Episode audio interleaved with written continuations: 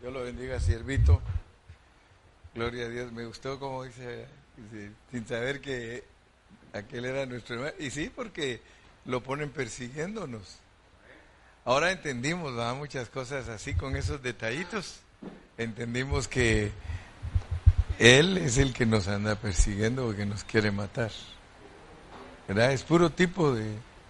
Esaú ahí es puro tipo del enemigo que nos anda persiguiendo y nos quiere matar. Amén. Bueno, gracias a Dios estamos contentos. Eh, pues hoy es nuestra última hora de estar juntos y mañana pues puro recreo. ¿Verdad? Aleluya. Eh, estaba contándoles una anécdota, una anécdota ahí cuando estábamos comiendo y dijo Berna, ah, esa está bonita, y entonces se las voy a contar, ¿verdad? Se las contamos, ¿verdad? Y como la hermana Alba dijo que no la sabía, entonces ahorita se la vamos a contar. Sí, es que eran tres, tres hermanas que, que eran cristianas. Y entonces esas tres hermanas siempre procuraban ser muy correctas, muy, muy correctas mientras estaban aquí en la tierra. Y se murió la primera, se murió y como la historia dice que uno se va al cielo, ¿verdad?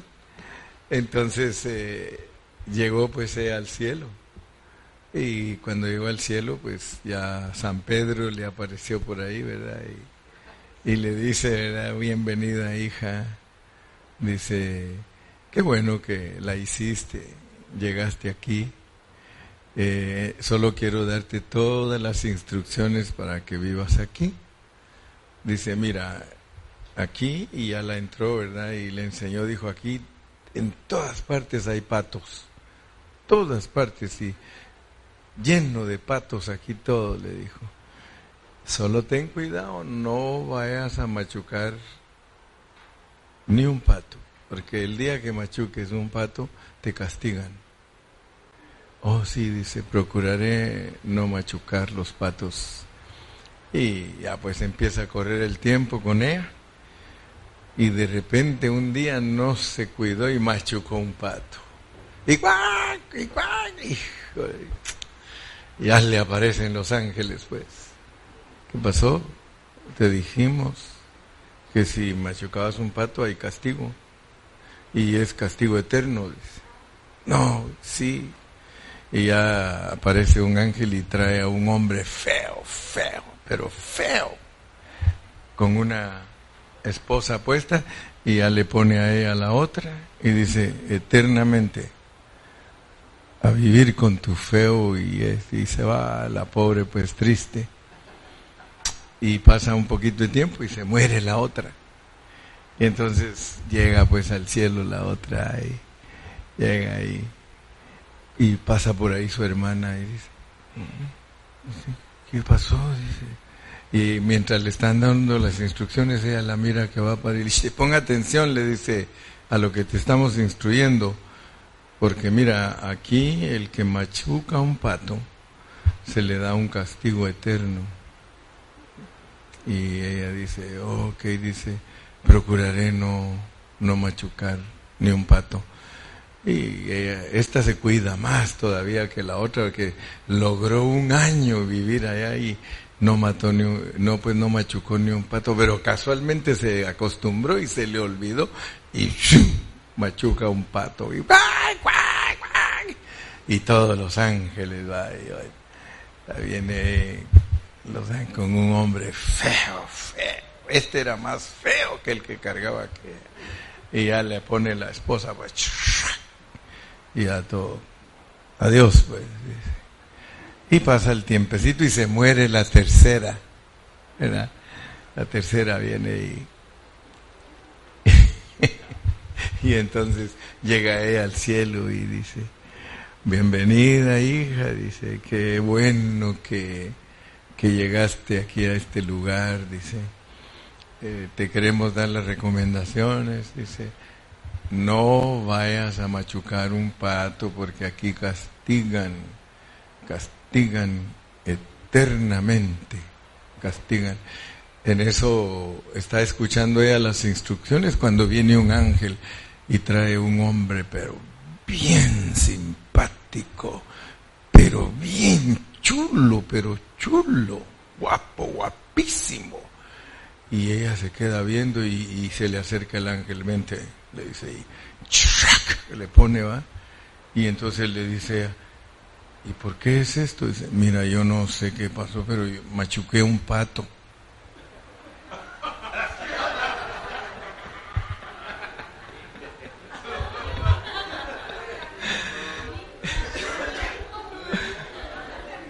¿No? ¿Quién machucó el pato, Abelito o tú?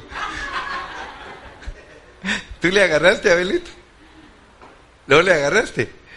Por eso le pregunto, ¿quién machucó el pato? ¿Liz o tú? Eh, te castigaron con aquel, no, ya le agarraste, va. ya le agarraste. Porque dice, le ponen al guapo y dice, y ella, ¿qué pasa? ¿Qué pasa? Y le pregunta al muchacho, ¿qué pasó? Eh, yo no sé, mi hija, lo único es que yo machuqué un pato. Entonces es lo que le decimos a la hermana Alba. ¿Quién machucó el pato? ¿Gilmar o usted? ¿Y tú quién machucó el pato?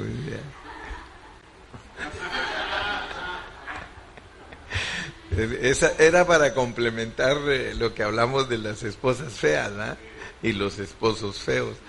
Cada uno es, dice, tú machucaste el pato. No, tú fuiste. Y se echan la culpa a los dos. Gilmar le está explicando al hermano Alba porque no lo entendió.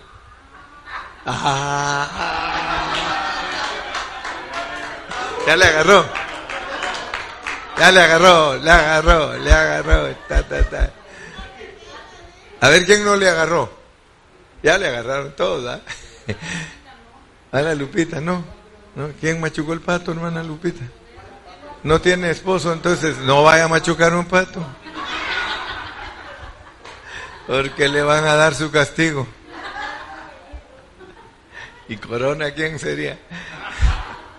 Le van a Blanca a decir, él fue el que machucó el pato. Y por eso te dieron tu castigo. ¿Le agarraste, Coronita? Ok. Muy bien, pues era para despertarlos, ¿verdad? Con el, el del pato. Así que ten cuidado porque te pueden traer una que machucó el pato. Van a traerte una que machucó el pato y le va a tocar a aquel, ¿verdad? Bueno. Mejor que seas tú el que machuca el pato, así llega el guapo. No, si tú machucas el pato, castigan a la... Oh, pero tú no quieres machucar el pato y te llegue una fea. A la bonita, entonces tú tienes que ser el feo. Que ella machuque el pato. ¿ah? Aleluya. Gloria a Dios. Eh, hoy, pues, esta es nuestra última sesión. Hoy vamos a tratar de, como dijo aquel, hoy vamos a a cerrar todo. Hay que cerrar todo y meter el gol. hay algo muy lindo que tenemos que entender. Quiero decirles a todos que la Biblia, la Biblia no es fácil entenderla pero tampoco es imposible. O sea que Dios nos ha dejado un libro para que nosotros lo estudiemos, que nos instruyamos por medio de él. Y la Biblia tiene miles de asuntos, miles de asuntos que nosotros debemos de aprender. Pero con el correr del tiempo tenemos que tener un poquito de experiencia para poderla entender. Y a medida que nosotros hemos eh, estudiado y que tenemos ya algunos eh, tiempos de ser cristianos, porque algunos ya tienen 10 años de ser cristianos, otros tal vez tienen 15, otros quizá 20, hay otros que tienen hasta 30 años de ser cristianos. Entonces tienen que tener un conocimiento de la Biblia básico, básico, o sea que no es bueno que uno tenga muchos años de ser cristiano y que no tenga el conocimiento básico de la Biblia, ¿verdad? Entonces yo le digo a eso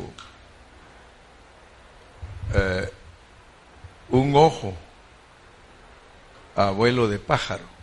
Han oído esa expresión, ¿verdad? Que dice abuelo de pájaro, hay que ver, eh, es como quien dice, ya, ese birth, birth eye, birth eyes, eyes view, un punto de vista abuelo de pájaro.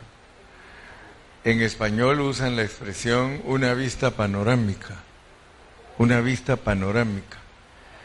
Cuando ustedes ven los satélites, Los satélites, como están hasta arriba, ellos pueden ver una ciudad y pueden acercar la figura de la ciudad. De hecho, cuando está bien arriba el satélite, la Tierra solo se le ve la forma, pero lo van acercando, acercando, acercando, hasta que ven, se ven las casas, ¿verdad?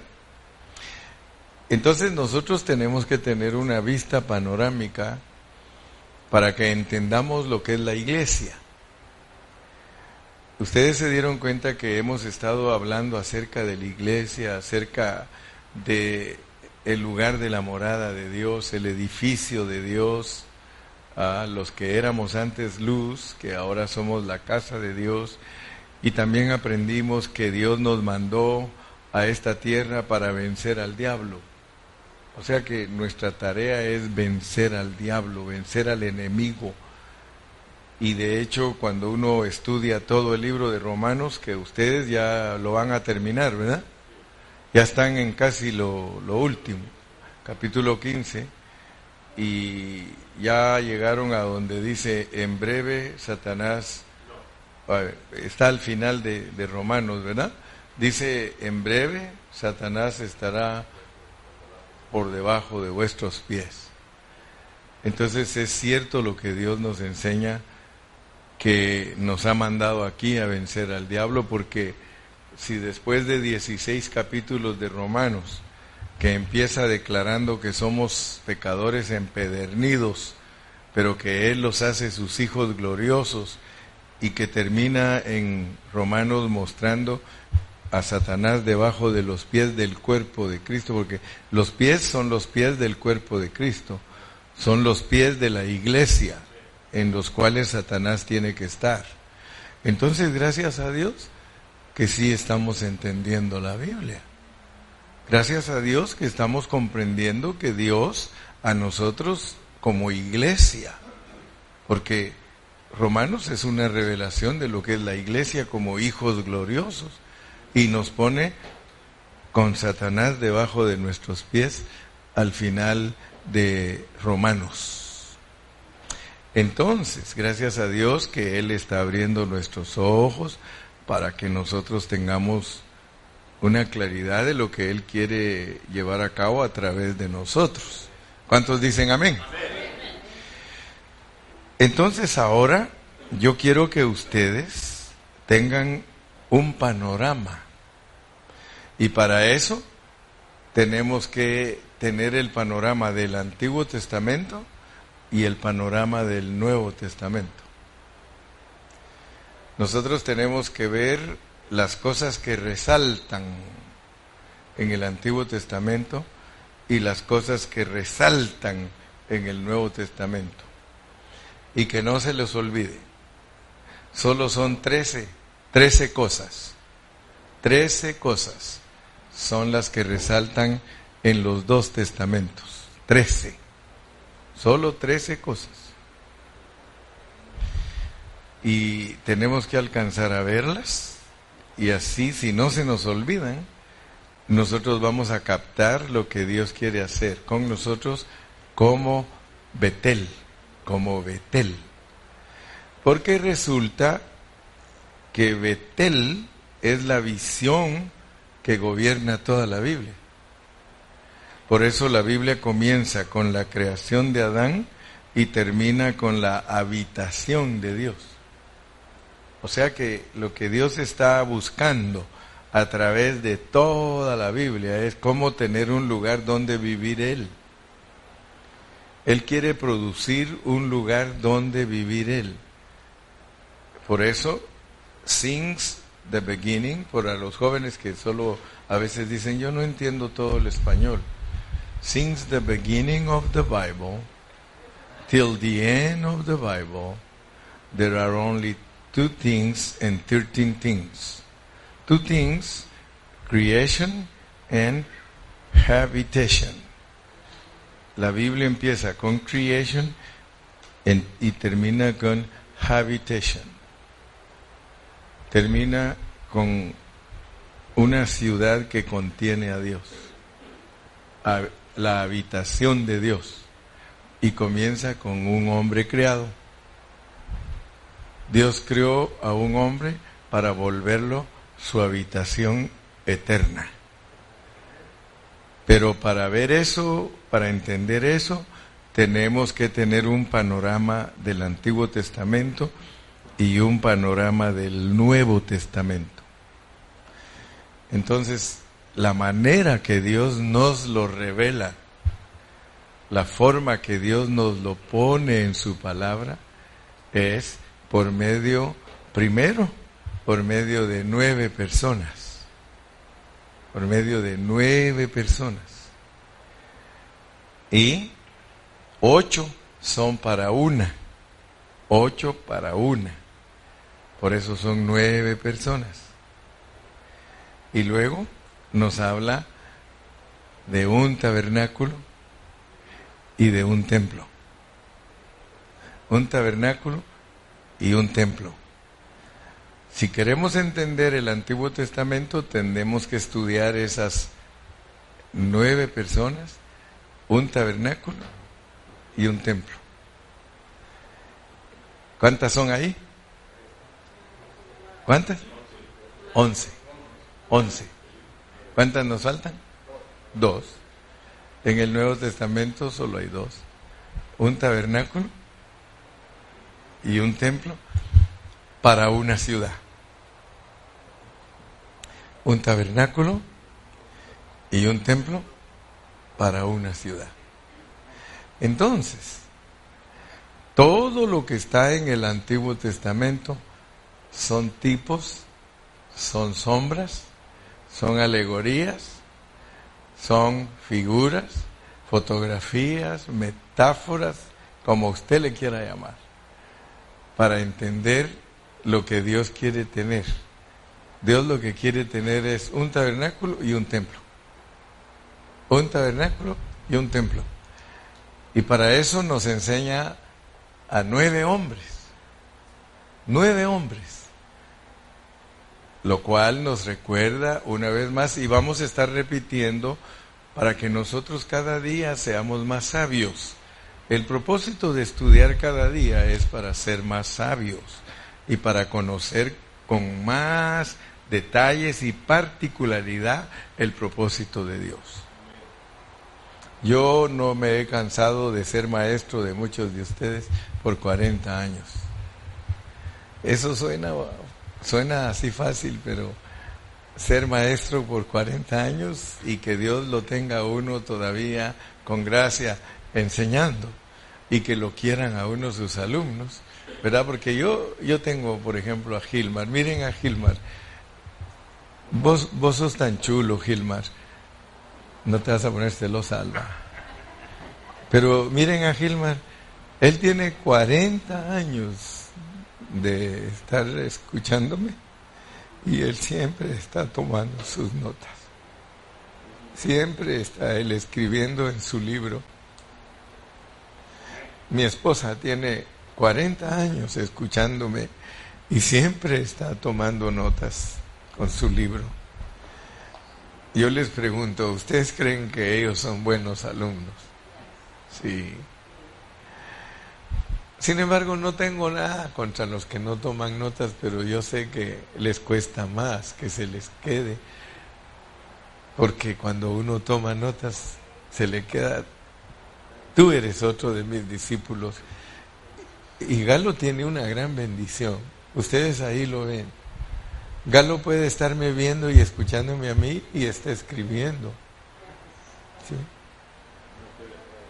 o sea que él, él, él sabe escribir con, con sus manos y solo se me queda viendo y está poniendo todo lo que yo estoy diciendo. Y yo me quedo asustado porque a veces me manda textos a mí, pero todo lo que dije, y, le digo, yo tengo que, tengo que leer 40 líneas. Pero Galo es esa clase de persona, él es bien detallista y todo, y él quiere saber todo, y, y, a veces, pues, y yo hasta a veces dentro de mí cuando me está diciendo, ya hombre, deja de estar molestando, ya no me preguntes. Pero sin embargo, yo lo quiero mucho, pues. Pero lo, admiro, es, es admirable. O sea, hay hermanos que son admirables. Ellos no se cansan, ellos siempre están activos, siempre. Entonces, yo les aconsejo a muchos de ustedes, por lo menos de vez en cuando, cómprense un su cuadernito, y un su lapicerito y, y tomen notas, van a ver que se van a aburrir menos. Porque uno se aburre, hermano, al no hacer nada. Uno se aburre y por eso a algunos de ustedes les da sueño, porque... Pero si ustedes apuntan, por ejemplo, solo miren esto que les estoy diciendo, trece cositas, trece cositas. Apunten las del Antiguo Testamento y las del Nuevo esas trece cositas son bien importantes si queremos entender el propósito de Dios. Fíjense, Dios comienza con una creación y termina con una habitación. Pero Él, para ayudarnos a entender su propósito, nos pone a ocho hombres para uno, que son nueve, y un tabernáculo y un templo son once, para un tabernáculo y un templo en el Nuevo Testamento para la Nueva Jerusalén. Si quieren le ponen que son 14, porque la Nueva Jerusalén es el resultado de todos los 13. El resultado de todos los 13 es la Nueva Jerusalén. Entonces, ¿cuántos de ustedes le, le pueden decir a Dios? También el Torito, el Torito es mi buen discípulo, él llena cuadernos y llena cuadernos. Y aunque a veces me dice, aquí no sé ni qué escribí, pero, pero yo ahí miro cómo lo descifro, dice, porque solo yo conozco mi letra. Pero lo que quiero decirles es esto, miren, si Dios nos enseña a nosotros que Él está buscando cómo conseguir un hombre que sea su hogar, para nosotros es muy importante entender cómo es que Él produce ese hogar. Ese hogar, Él, para que nosotros entendamos cómo lo produce, nos enseña la vida de Adán, la vida de Abel, la vida de Enos, la vida de Enoch, la vida de Noé, la vida de Abraham, la vida de Isaac, la vida de Jacob, para venir a ser José. Y en el Antiguo Testamento nos muestra que Jacob produce, Jacob produce sus doce hijos que son la casa de Israel.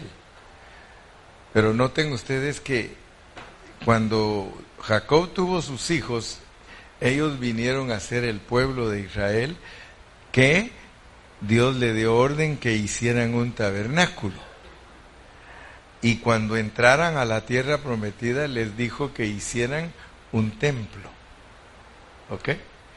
Entonces, nosotros podemos aprender a resumir las cosas y decir, Dios nos revela a ocho hombres para producir un pueblo que tiene que hacer un tabernáculo y un templo.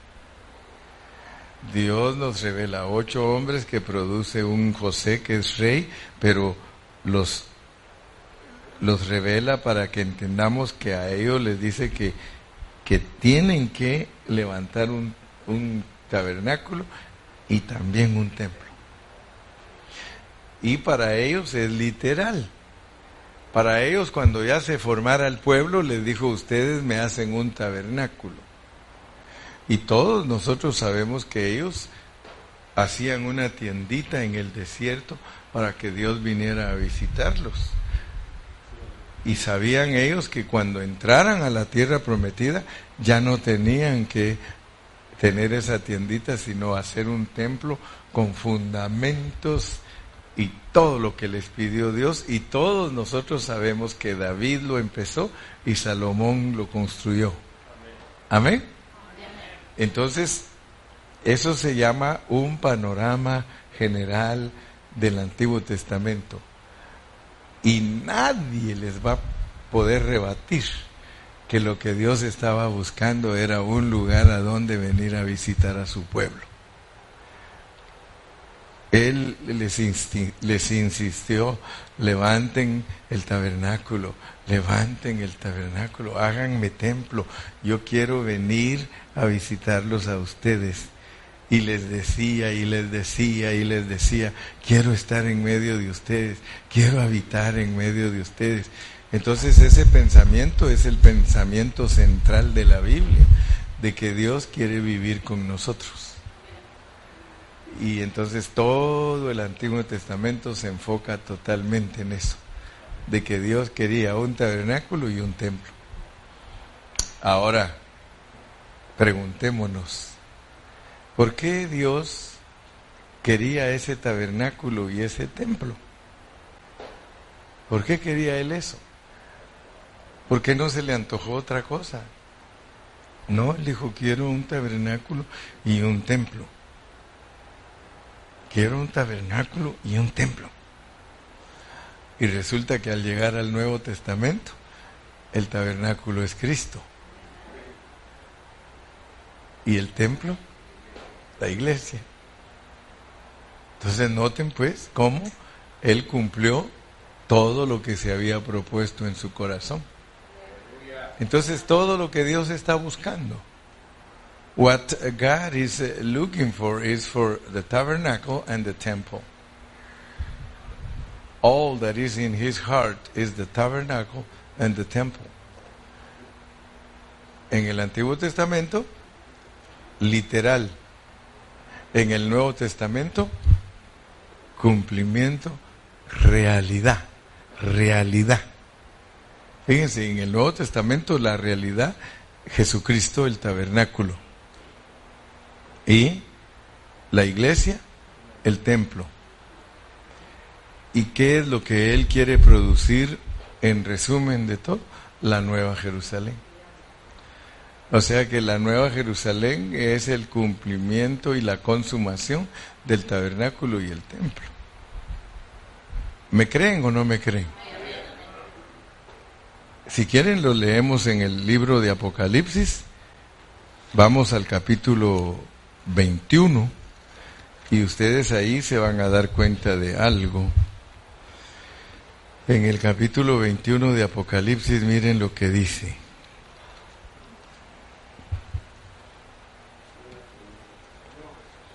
Eh, dice eh, que, que esta ciudad esta ciudad dice que es el tabernáculo de Dios. ¿Con quién? Con los hombres. ¿Cuál es esa cita? ¿21 cuánto? 21.3. Dice, y oí una gran voz del cielo que decía, he aquí el tabernáculo de Dios con los hombres, y Él morará con ellos, y ellos serán su pueblo, y Dios mismo estará con, con ellos como su Dios. Miren cómo finaliza la Biblia. La Biblia finaliza con un tabernáculo. Se llama Nueva Jerusalén. Entonces noten qué es lo que Dios está buscando, porque al leer ese pasaje, ese pasaje de, Apocalipsis 21, nosotros sabemos que la Nueva Jerusalén es la composición de toda la gente de fe ya glorificada. Toda la gente de fe que existió desde Génesis hasta Apocalipsis ya glorificada se llama Nueva Jerusalén. Esa ciudad está compuesta de hombres y mujeres de todas las edades. El plan de Dios finaliza con hombres y mujeres que son el tabernáculo de Dios con los hombres. ¿Cuáles hombres? ¿Cuáles hombres? Los que van a vivir aquí en la tierra. Nosotros finalizamos siendo la ciudad y somos el tabernáculo de Dios para cuidarlos a ellos. Y por eso es que en ellos, ahora sí pones el 4, en ellos miren lo que nos toca hacer. Vamos a enjugar toda lágrima de los ojos de ellos. Nosotros vamos a cuidar que no se maten entre ellos, que no estén llorando, ni con clamor ni dolor porque ya allí todas las cosas viejas pasaron. A nosotros nos toca ministrar lo que se llama el milenio, lo que se llama el reino. alcanzan a ver ustedes, ¿verdad? Que la, nosotros finalizamos siendo una ciudad ya glorificados como ángeles. Y nosotros vamos a ser el tabernáculo de Dios con los hombres. Pero muchos como no entienden la Biblia creen que están hablando de nosotros, no. Está hablando de la consumación del plan de Dios. Nosotros terminamos siendo iguales a los ángeles, ya eso lo estuvimos hablando, y nosotros somos los que vamos a consolar a toda la gente. Y la, la razón por la cual va a ser el reino milenial de paz y de gozo y que no habrá muerte ni nada. La razón es porque nosotros somos los que los vamos a cuidar. Ahorita, ¿quiénes son los que están con mayor influencia? Los ángeles caídos, los demonios. Están controlando, por eso ahorita hay mucha maldad, mucho desacuerdo, mucho desbalance, mucha violencia, porque ahorita el turno es de ellos. De acuerdo a la soberanía de Dios, ahorita el turno es de los ángeles malos. Ellos son los que están encargados ahorita del mundo, con su príncipe Satanás. O sea que ahorita ellos están de turno, pero tenemos que entrar nosotros de turno. Y por eso nos están entrenando, porque miren el trabajo que nos toca hacer. El trabajo que nos toca hacer a nosotros es cuidar a todos los hombres que vivan aquí en la tierra, que van a tener su cuerpo como lo tenemos nosotros ahorita. Nosotros vamos a ser la, la, nueva Jerusalén, el tabernáculo de Dios con los hombres, y nosotros vamos a tener que cuidar a todos los hombres que están aquí abajo.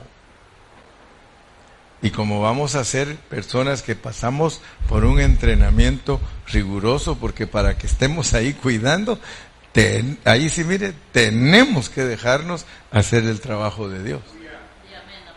Entonces noten pues que el que no se deja hacer el trabajo de Dios no puede participar de eso. No puede manifestarse como la nueva Jerusalén. Entonces, ¿qué le tienen que hacer? lo mandan a la disciplina, al lloro y al crujir de dientes, porque, y ahorita les estoy hablando de la primera manifestación, porque ella se manifiesta dos veces.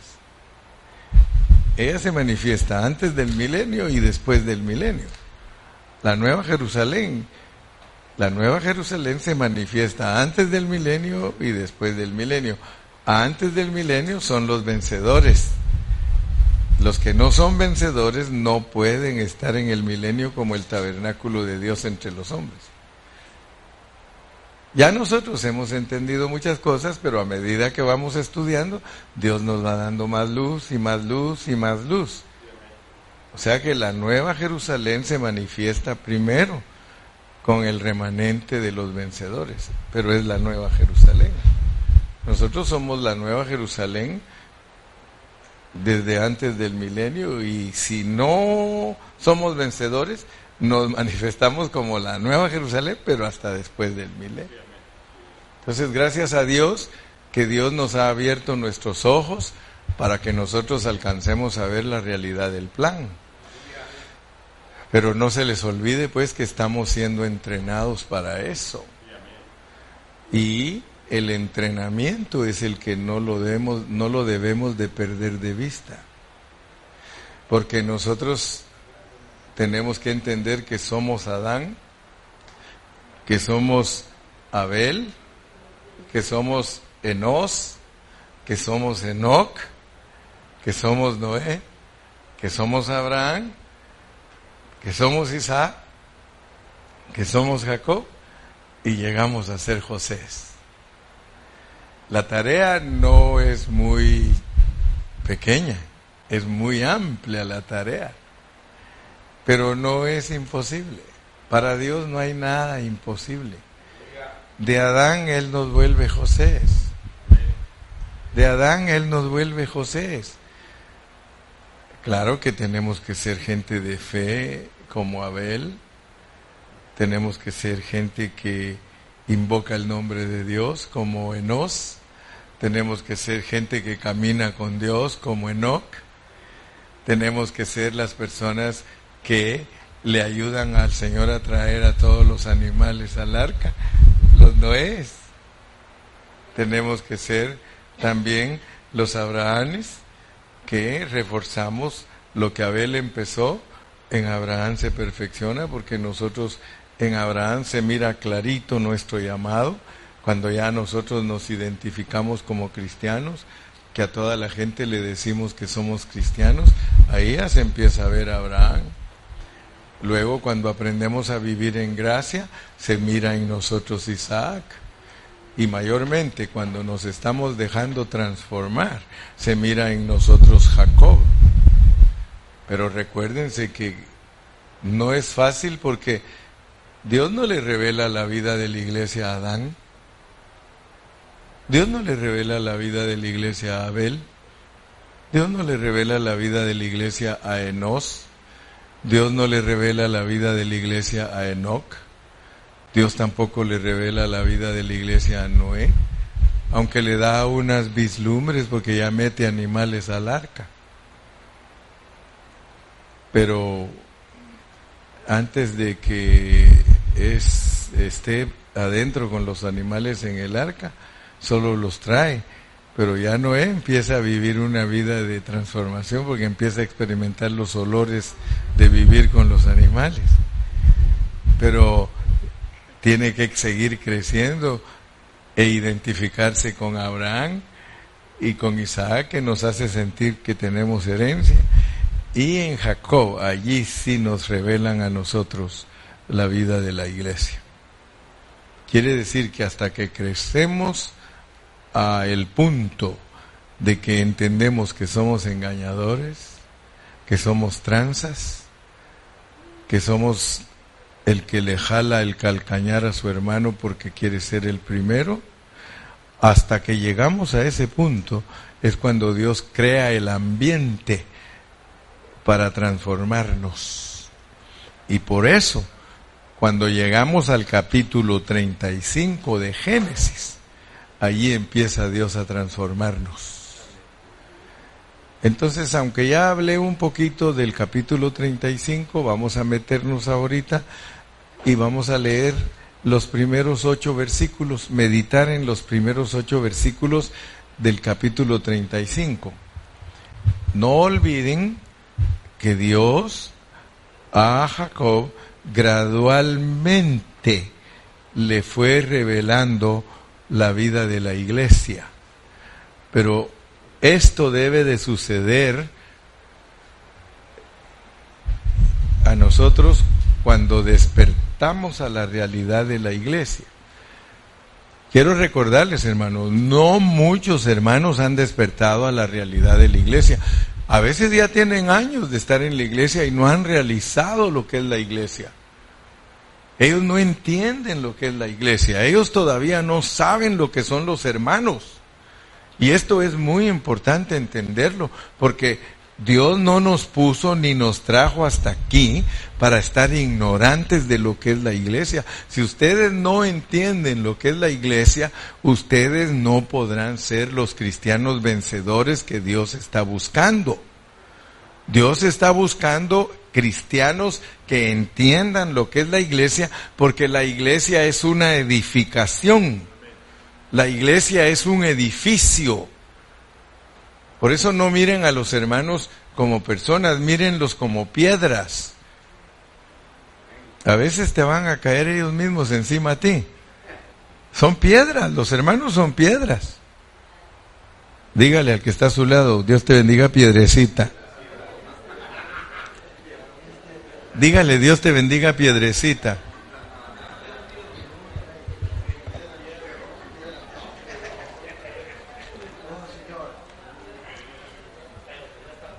Recuérdense siempre que la casa que está, Dios, está fabricando Dios, la casa que está edificando Dios, es una casa de piedras, de piedras, estilo Palestina. Si ustedes quieren entender cómo se, cómo es la casa que Dios está edificando, tienen que ir a ver cómo edificaban los judíos las casas, porque la palabra de Dios está basada en la forma que ellos hacían las casas. Fíjense pues, porque quiero que se les grabe y por favor acuérdense de lo, porque a veces les enseño y de repente les pregunto y me dicen otra cosa. Sí, hoy me decía a mí mi hermana Margarita, aún sus propios discípulos enseñan algo que usted no enseña. Yo los, ella los ha oído. He oído hermanos que son discípulos míos y dice hermano Carrillo, hay discípulos suyos que cuando uno los oye dice, pareciera que ni fueran sus discípulos. Porque dicen cosas que usted no ha dicho. ¿No es cierto, hermana Margarita? Si hoy, hoy estaba en la plática, pues vino eso, para que Galo se cuidara de no decir lo que no dice el hermano Carrillo. Por eso le dije, espérate, porque Galo quiere saber a veces todo right away. Y yo le digo, espérate porque luego vas a salir de aquí gritando y lo vas a decir al revés. Entonces le digo, espérate que Dios te lo dé como tu experiencia, que lo entiendas para que puedas enseñarle a otros. Pero quiero decirles pues que la edificación de Dios es de piedras. Piedras, piedras, piedras. Entonces, hermano, no se le olvide, mi querido hermanito, que el Señor nos recuerda, dijo Dios a Jacob, levántate y sube a Betel. Fíjense, quiero, quiero recordarles, porque como yo he leído estas historias y las leo y las leo y las leo y las leo, y algunos de ustedes a veces ni las leen, pero dijo Dios a Jacob, levántate y sube a Betel. Levántate y sube a Betel. Cuando Dios le dijo esto, y yo quiero que ustedes cuando tengan tiempo léanlo, se lo dijo porque él venía ya de regreso de haber estado con su hermano, con el hermano de su mamá y con y ya traía a su esposa, ya venía con su, sus hijos, su ganado, sus siervas, traía dos esposas el cuate. Ya venía de regreso. ¿Cuántos se recuerdan que cuando, valga la redundancia, cuando iba de ida, cuando iba de ida, ¿cuántos se recuerdan que tuvo un sueño? Y que se durmió sobre una piedra. Y que le hizo voto a Dios y le dijo que si lo traía de regreso, que le iba a diezmar. ¿Se acuerdan? Y que te, te voy a dar todo, etcétera, en el capítulo 25, ¿verdad? Bueno, pues recuérdense que ahora ya viene de regreso. Y llegó a Sucot y a Siquem. Pues estando allí, Dios lo tuvo que despertar porque se le olvidó el voto que le hizo. Qué raro, ¿ah? Que a uno se le olvidan los votos que uno hace. Se le olvidó.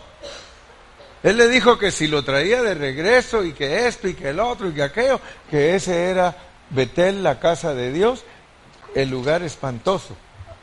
Y ahora ya viene de regreso y miren, dijo Dios a a Jacob levántate y sube a Betel y quédate allí.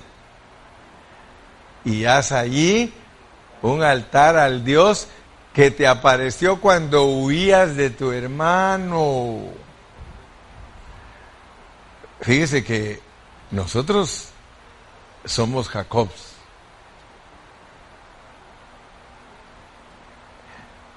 tremendo, hermanos. Esta, eh, los secretos que están escondidos en estas escrituras son pero maravillosos, hermano, porque cuando nosotros veníamos huyendo de luz, ¿se acuerdan? Que veníamos huyendo de luz porque nos venía siguiendo nuestro hermano que se llama Luz Bell. que se llama Luz Bell, porque él, él de ahí salió también, de donde vivíamos. Vivíamos en luz. El que no ha entendido que antes de ser la iglesia vivía en luz. Recordémosle, Berna, a los que no se, a los que no han venido y que hasta hoy vinieron. Aleluya. Génesis 28, 19.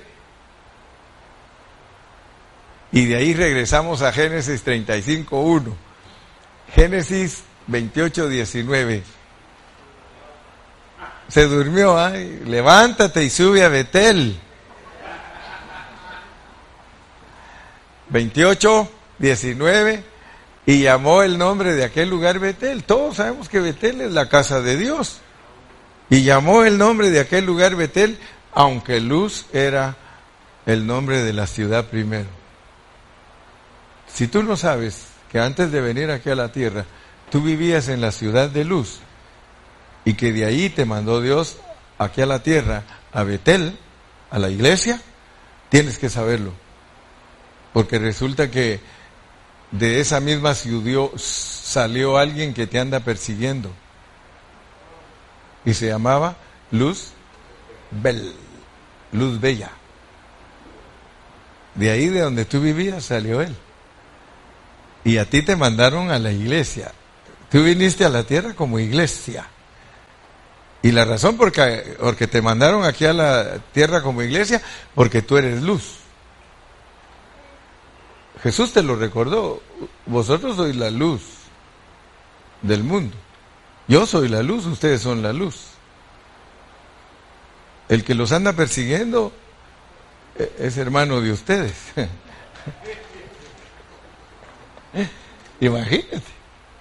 Luz Bel viene de la misma ciudad y nos viene persiguiendo porque de acuerdo a la Biblia dice que nuestro hermano era Esaú. Pero no lo hagan doctrina porque entonces van a asustar los herejes. Y llamó el nombre de aquel lugar Betel, aunque Luz era el nombre de la ciudad. Primero regresemos al 35.1. Levántate y sube a Betel y quédate allí. Y haz ahí un altar al Dios que te apareció cuando huías de tu hermano Esaú. Entonces Jacob dijo a su familia y a todos los que con él estaban, fíjense, antes nunca se había atrevido a esto. Él vivió con su suegro, vivió allí, su suegro tenía dioses, su suegro tenía muñequitos. Labán adoraba muñequitos. ¿Qué le parece a usted que la misma esposa de Jacob adoraba esos muñequitos? Si se los quitó a su papá y se los trajo, como quien dice, me lleva la virgencita.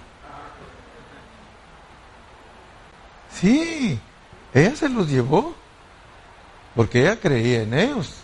Ella dijo, que me protejan, que me protejan, que me protejan. Yo voy para allá con Jacob, dice, pero yo, yo voy protegida por los dioses de mi papá. Entonces Jacob dijo a su familia y a todos los que con él estaban, hasta ahí despertó Jacob y empezó a darse cuenta que en la vida de la iglesia no se pueden tener ídolos y, les dijo, quitad los dioses ajenos que hay entre vosotros y limpiaos.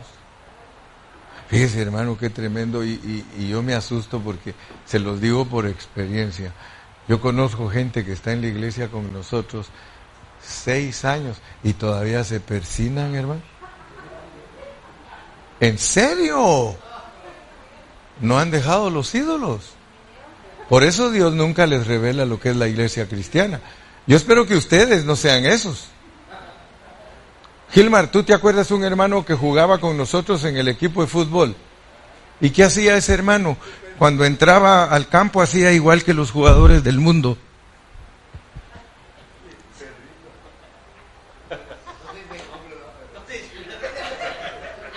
Entonces Jacob dijo a su familia y a todos los que, hermano, Bienvenido a la iglesia verdadera del Señor. No somos nosotros, eres tú si dejas los ídolos. Y todos los que estaban con él, quitad los dioses ajenos que hay entre vosotros y limpiaos y mudad vuestros vestidos. Aleluya, hermano. Mire, hay muchas hermanas que están en la iglesia cristiana y no han cambiado su manera de vestirse de cuando eran mundanas. Bien apretadas enseñando el calzón. ¿Sí o no? No, y no vinieron, gracias a Dios.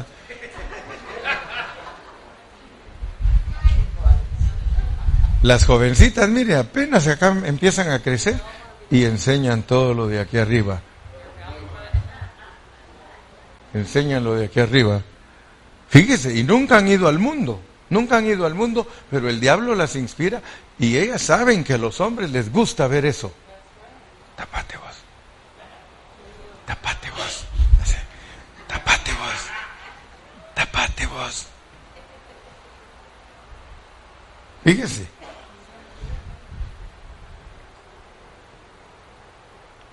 levantémonos y subamos a Betel. A aquel no le gustó mucho el verso 2, regresalo vos. Entonces Jacob dijo a su familia y a todos los que con él estaban, quitad los dioses ajenos que hay entre vosotros y limpiaos y mudad vuestros vestidos. Yo les dije, hermanos, jamás nos va a revelar Dios lo que es la iglesia si nosotros no obedecemos los detalles. Porque los detalles no están en el Nuevo Testamento. Los detalles están allí, en el Antiguo Testamento. La sombra, ahí está todo. De verdad, hermanos. Nosotros no nos preocupamos y somos cristianos y a, nuestras hijas no les enseñamos a vestirse como cristianas. Fíjese que aquí me conocen a mí. Y yo les he dicho, no vayan en pantalón a la reunión, no vayan. Y cuando llego, ahí están en pantalón.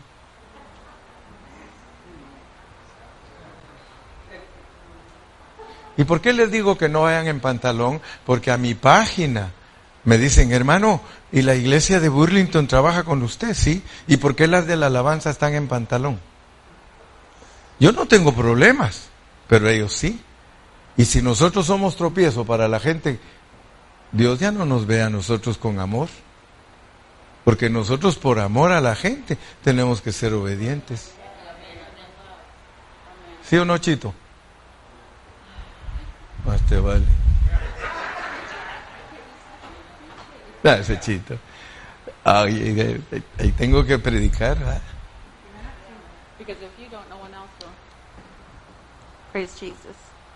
Si no lo digo yo, dice, no te van a hacer caso.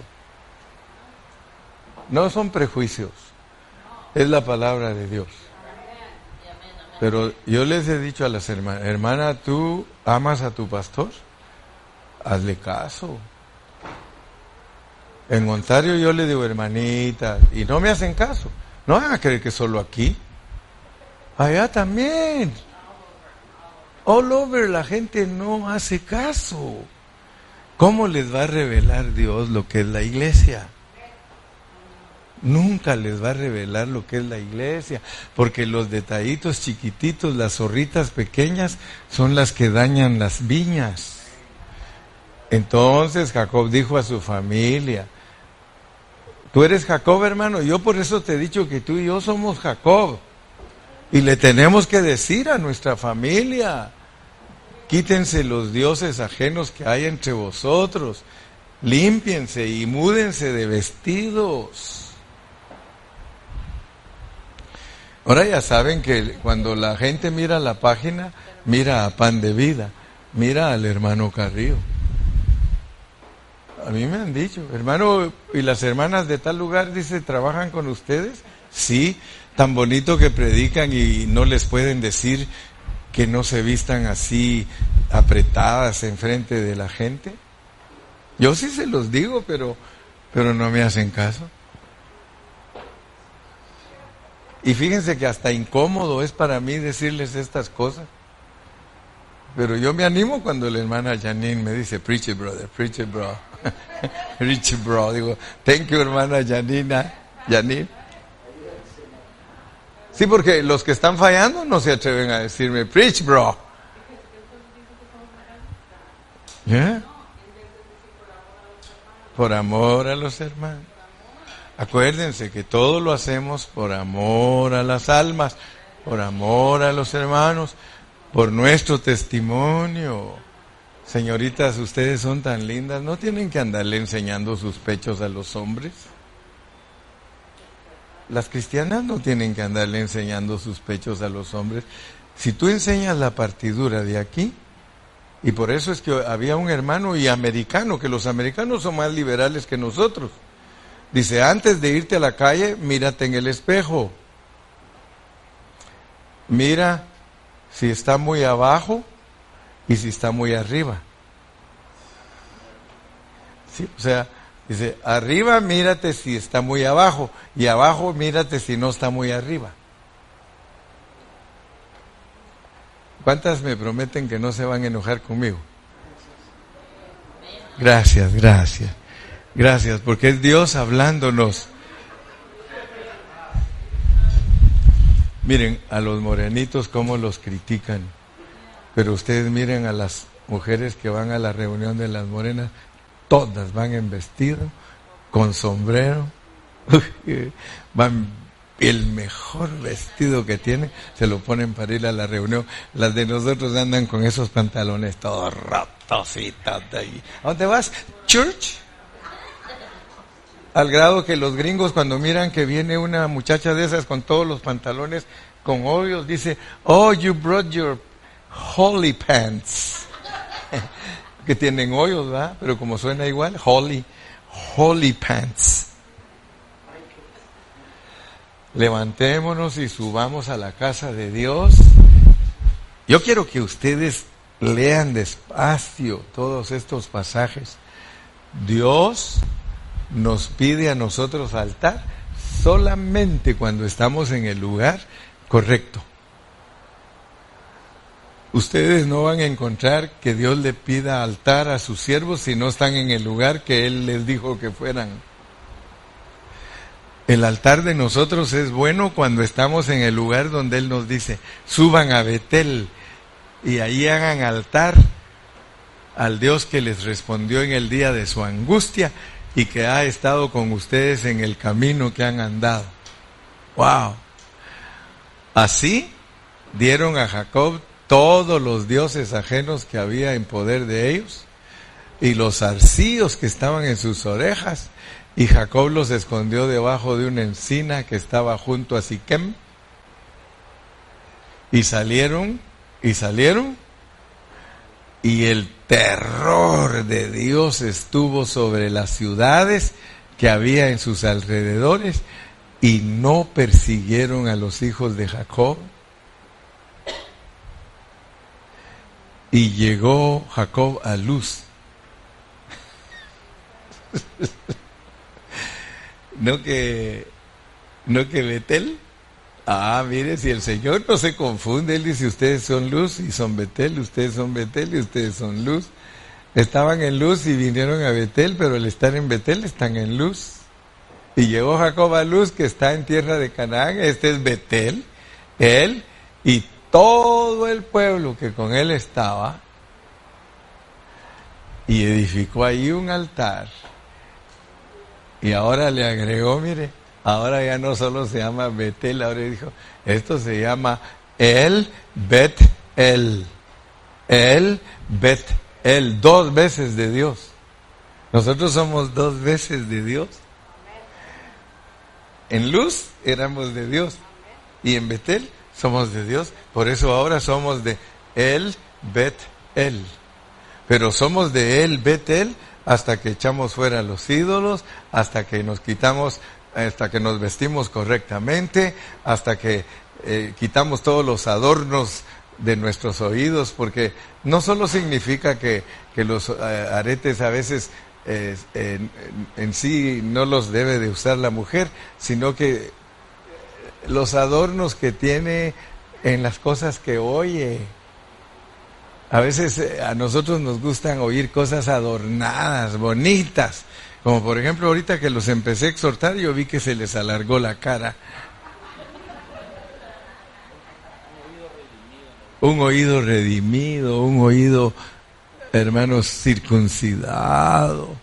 Y edificó ahí un altar y llamó el lugar El Betel porque allí le había aparecido Dios cuando huía de su hermano.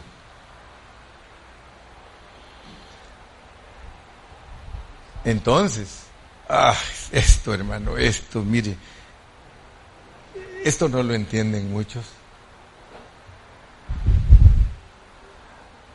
¿Quién era Débora?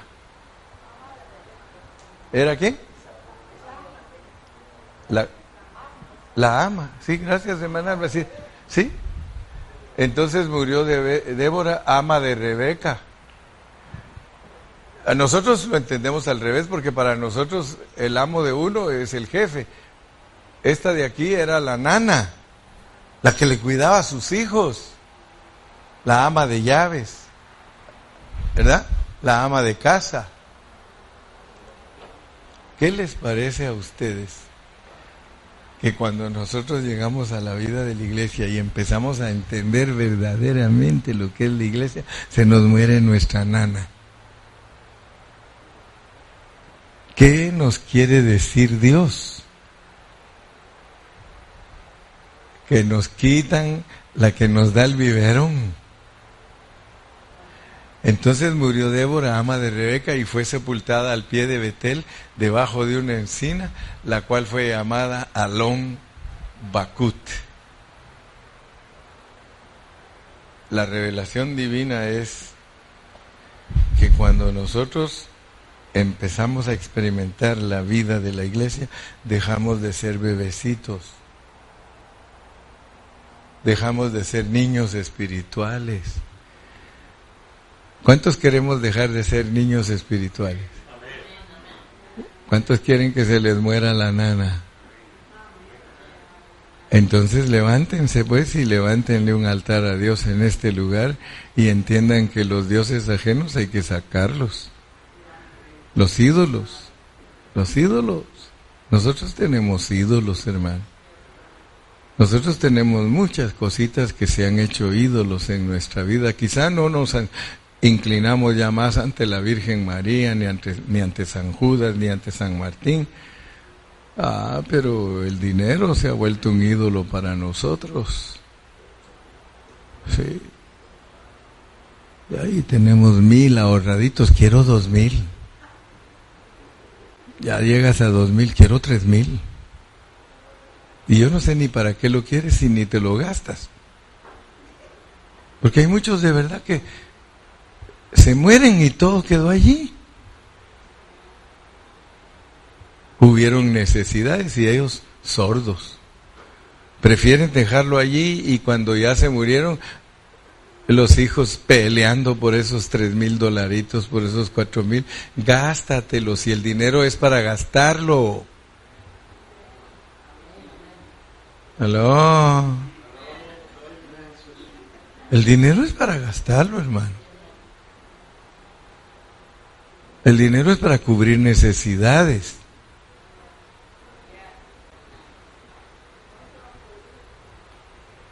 De verdad, se los digo, muchos papás se preocupan por tener dinero en el banco. Y cuando se mueren, no se llevan nada, ni ayudaron a los que de verdad necesitaban ese dinero. Les pidieron prestado y sabían que esa persona estaba bien fregada y no la ayudaron. Prefieren tenerlo ahí. Aló. El dinero es para gastarlo. La Biblia no dice que es para tenerlo en, eh, ahí. Es más, dice, no hagáis tesoros en la tierra donde el orín corrompe y el ladrón mina. Use it. Give me something.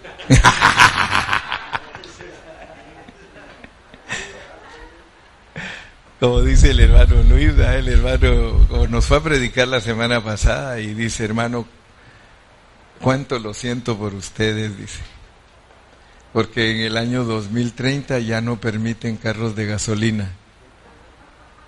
Dice, todos ustedes van a tener que comprar un carro eléctrico y valen 100 mil dólares. Dice, y pues solo yo lo voy a poder tener, dice. Imagínense. Pero por supuesto que él está bromeando porque él es pobre igual que todos. Pero imagínense ustedes, en el 2030 ya no quieren que hagan carros de gasolina.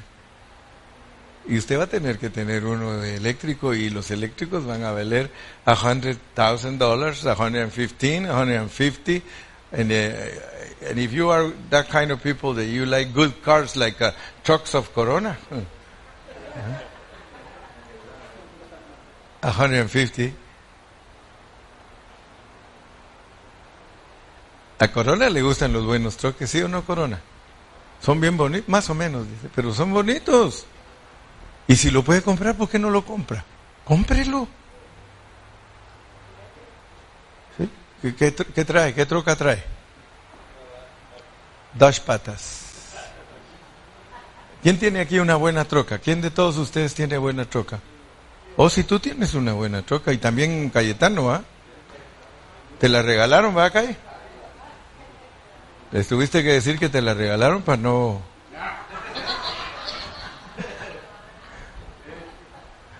Pero yo te digo, yo una troca de esas de tu trabajo. No, si las trocas son carísimas. Pero si tú la puedes comprar y te puedes quedar pagándola y disfrutarla, disfrútala. Sí, mañana ves, pero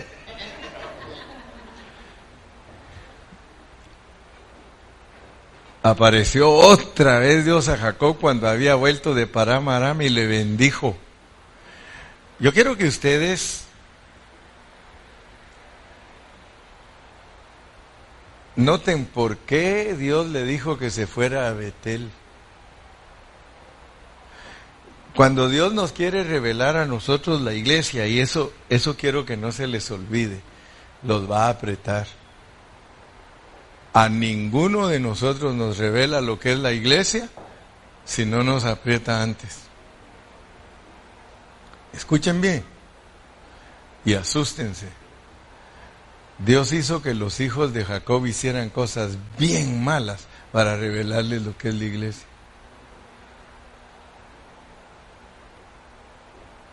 ¿Cuántos de ustedes saben que cuando él vivía en Siquem, sus hijos mataron a todos los de Siquem por haber deshonrado a su hermana.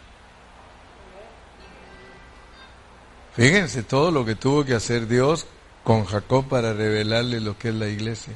Porque muchos no saben lo que es la iglesia hasta que pasan por momentos con sus hijos difíciles.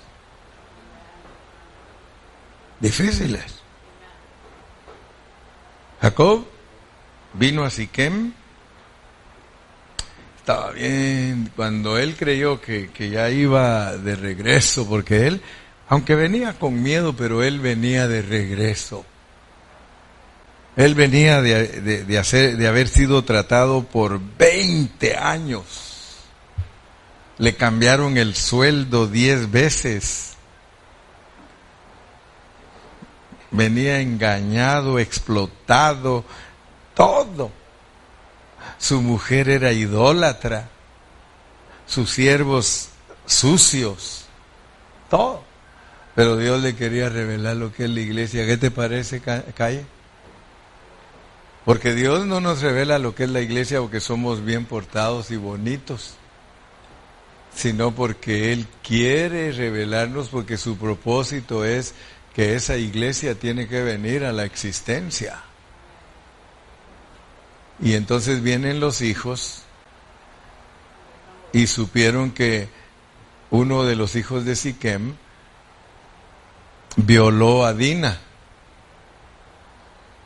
Y cuando ellos supieron que, que él había violado a Dina, a su hermana, la única hermana mujer, ellos dijeron, nos vamos a vengar nos vamos a vengar. Y cuando los de Siquem vinieron a hablar con ellos y con Jacob, les dijeron, ellos, los de Siquem le dijeron a ellos, mira, nosotros quisiéramos que ustedes tomen nuestras mujeres y nosotros las de ustedes y hagamos alianza y la tierra es de todos. Tenemos amplitud aquí para que ustedes disfruten y esto y el otro y aquello y, y ellos dijeron, nos parece buena la idea, dice, déjanos hablar con nuestro papá, vamos a ver qué dice. ¿Y qué sucedió? Que ellos los engañaron a los de Siquem porque ellos en su corazón estaban dispuestos a vengarse de esos de ese muchacho, porque dijo que ellos no toleraban la vileza en, el, en Israel. Y ya vieron que ellos mataron a todo el al ganado le cortaron las patas. Y desde ahí fue que apareció esa palabra de ground beef. ¿Verdad? Porque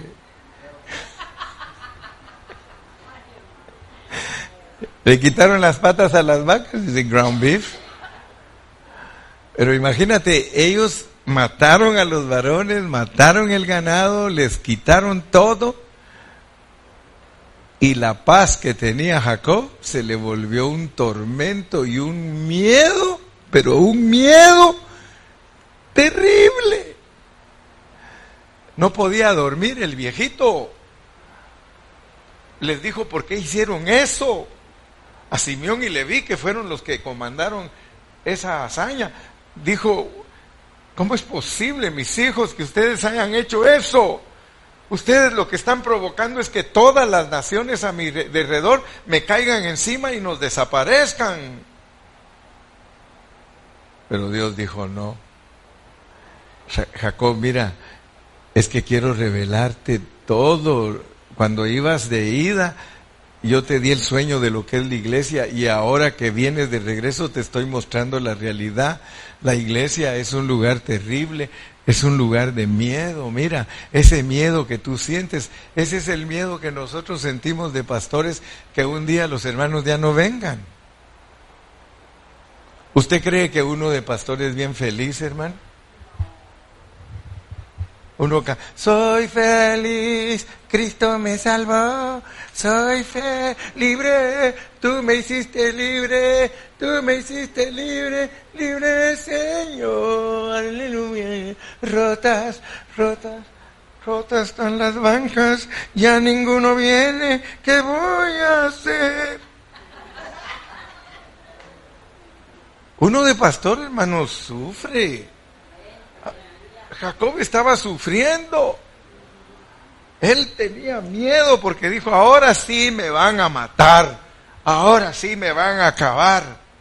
Pero bendito sea Dios, hermano, que Dios te muestra que cuando eres obediente y sacas los ídolos y te cambias de vestidura y haces el altar correcto, todos los que están alrededor tuyo te tienen miedo. ¿Sabes qué, es miedo? Es M-I-E-D-O. ¡Miedo! Cada vez que yo hago la voluntad de Dios, más miedo me tiene la gente, hermano. Cada vez que yo he hecho ídolos fuera de mi vida, cada vez que yo, hermano, me cambio mi vestidura, cada vez que yo recibo de los hermanos los aretes, y recibo todo lo que no sirve y me hacen caso, más miedo me tiene a mí el enemigo.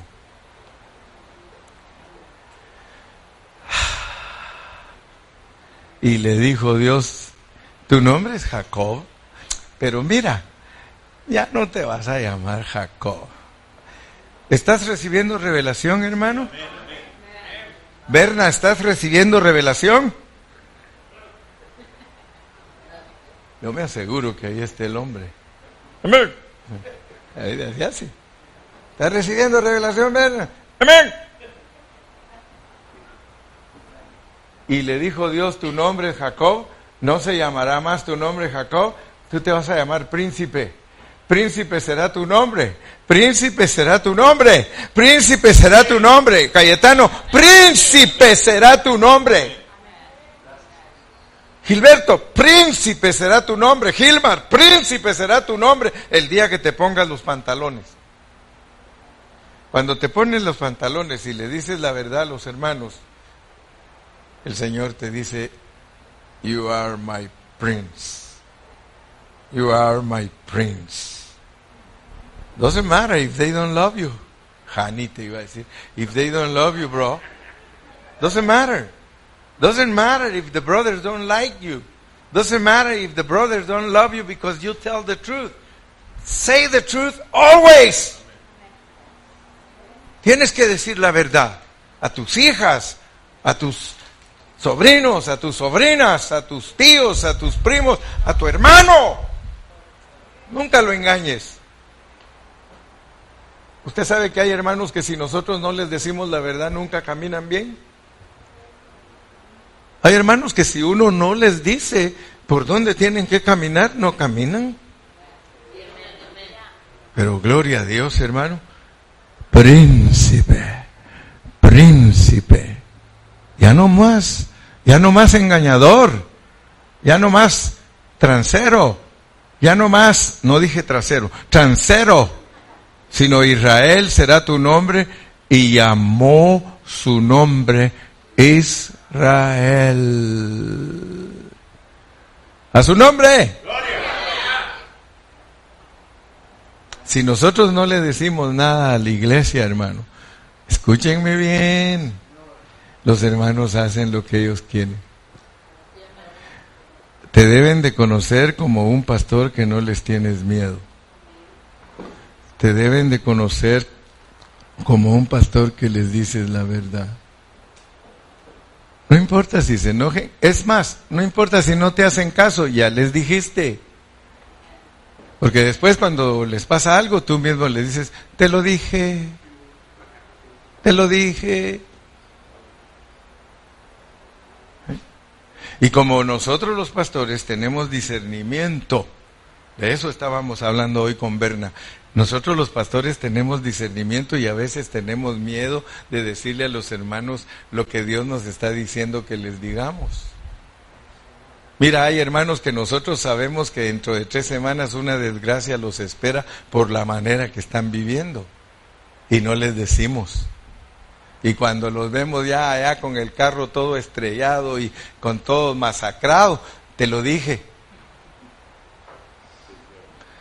Por eso es que desde que tú, y, eso tuvo Jacob, por eso Dios lo amó tanto a Jacob, hermanos.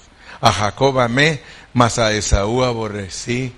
¿Sabes por qué? Porque Jacob se le quedaba viendo a sus hijos y les decía, tú vas a hacer esto y esto y esto y esto, y tú vas a hacer esto y esto y esto y esto, y tú vas a hacer esto y esto. Y si tú le preguntabas, Jacob, ¿y cómo hiciste para profetizarle a tus hijos lo que iban a hacer?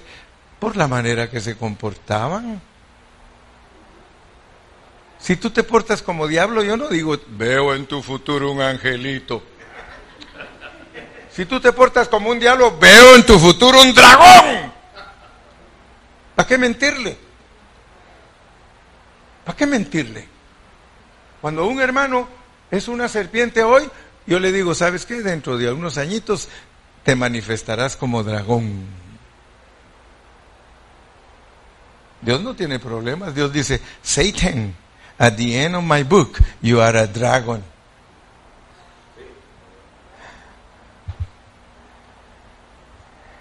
¿Qué puedo yo ver en un joven?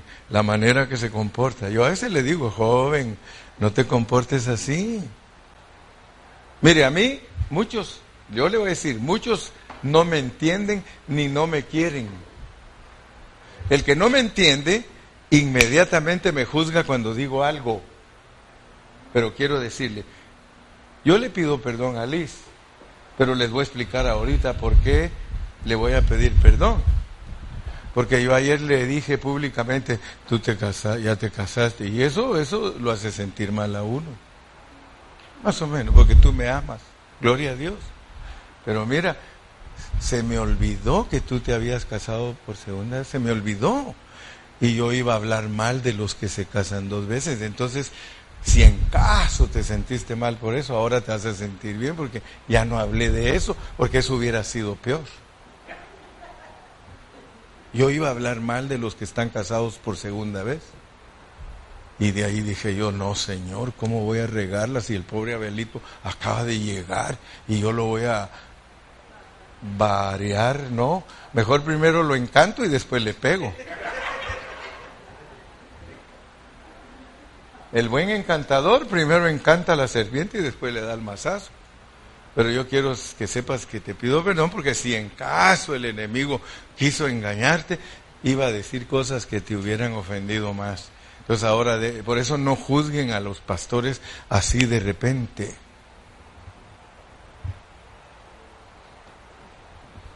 Yo he dicho cosas tal vez que alguno de ustedes los ha hecho sentirse mal. Perdónenme.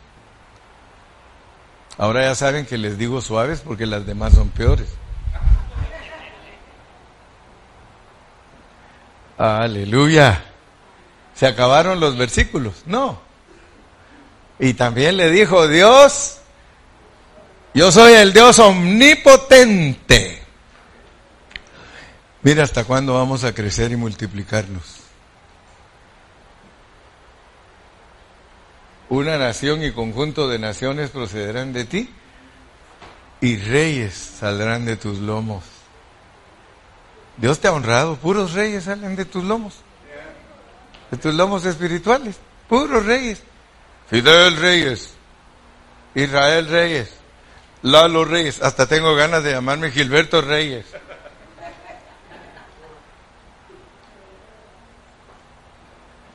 Aleluya. ¿Cuántos pueden decir gloria a Dios?